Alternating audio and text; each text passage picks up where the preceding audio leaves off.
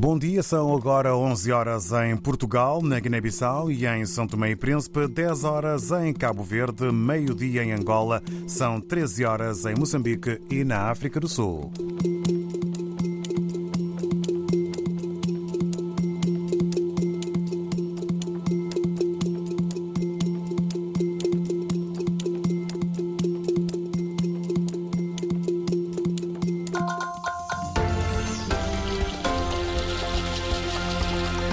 Vamos para notícias, edição com a jornalista Susana Lemos.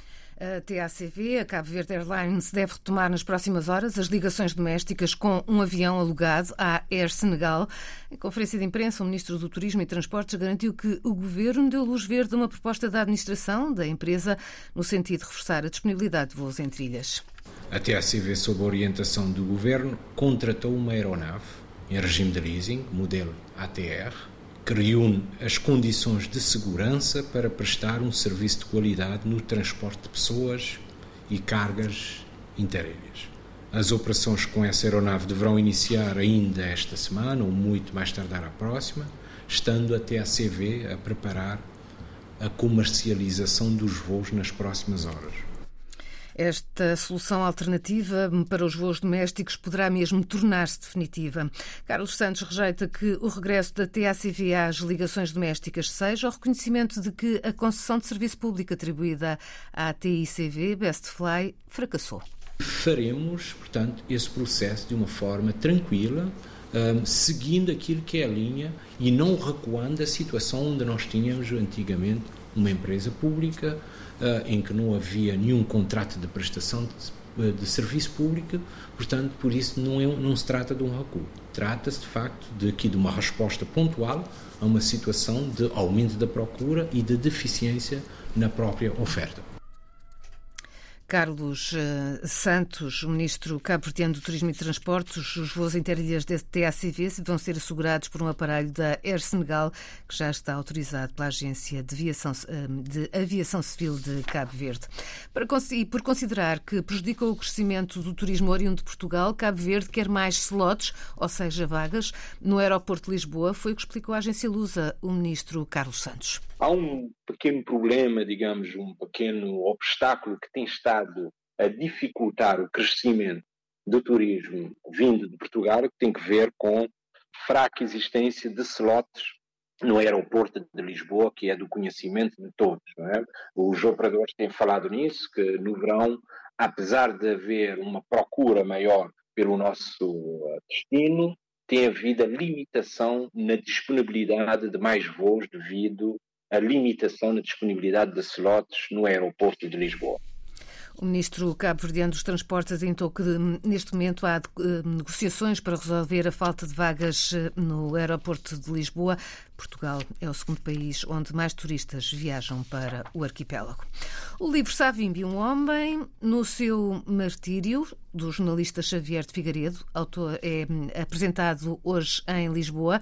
Xavier Figueiredo esclarece que não se trata de uma biografia do antigo líder da UNITA. Eu tenho visto aí algumas referências que apresentam o, o livro como uma biografia e não é propriamente isso. Quer dizer, assim, no sentido clássico desse género, quer dizer, aquilo não é uma biografia. É sobre aquilo que foi a sua vida como líder político.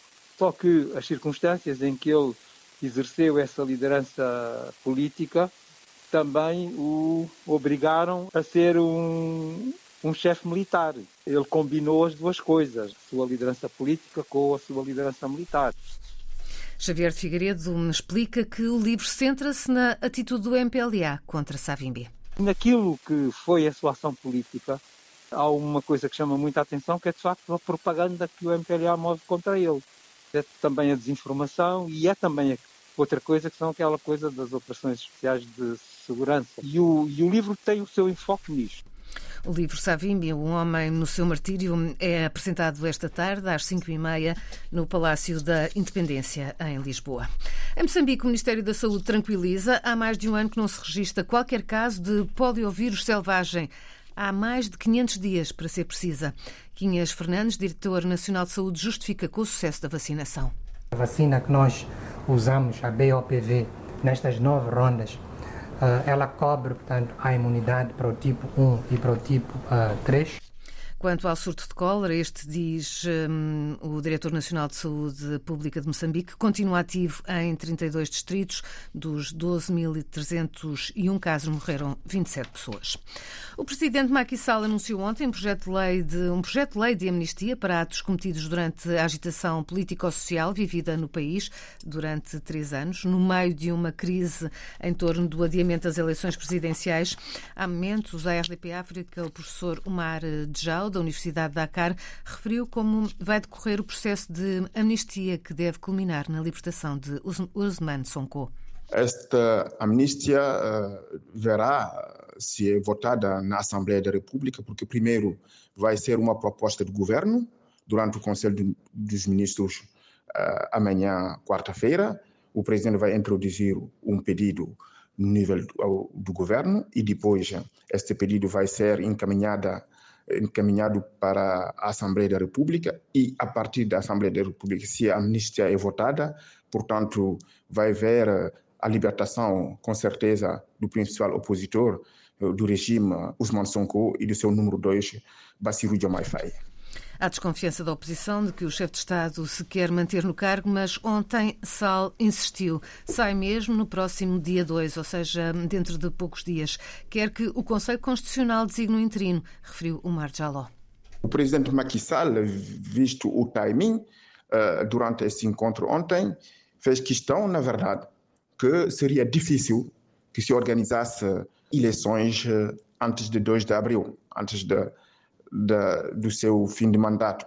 Mas deixou claro que, a partir desta data, uh, se não houver eleição, vai pedir ao Tribunal Constitucional para que o Tribunal Constitucional possa apresentar uma, um, uma personalidade que possa continuar a gerir o país como Presidente da República até a organização das eleições. Quanto à proposta de amnistia, Macky Sall garante que já amanhã o diploma vai a Conselho de Ministros. Centenas de pessoas foram presas e processadas sob diferentes acusações desde 2021. Entre elas estão figuras importantes, incluindo o principal opositor do atual presidente, Usman Sonko. Na hum, capital da Guiné-Conakry, dois jovens foram mortos a tiros durante o primeiro dia de greve geral ilimitada. Ontem, manifestantes e forças de segurança entraram em confrontos, esporadicamente. A paralisação mobiliza as centrais sindicais, apoiadas pelos principais partidos políticos e organizações da sociedade civil. Quanto à junta militar no poder, proíbe qualquer tipo de manifestação e cercou a oposição.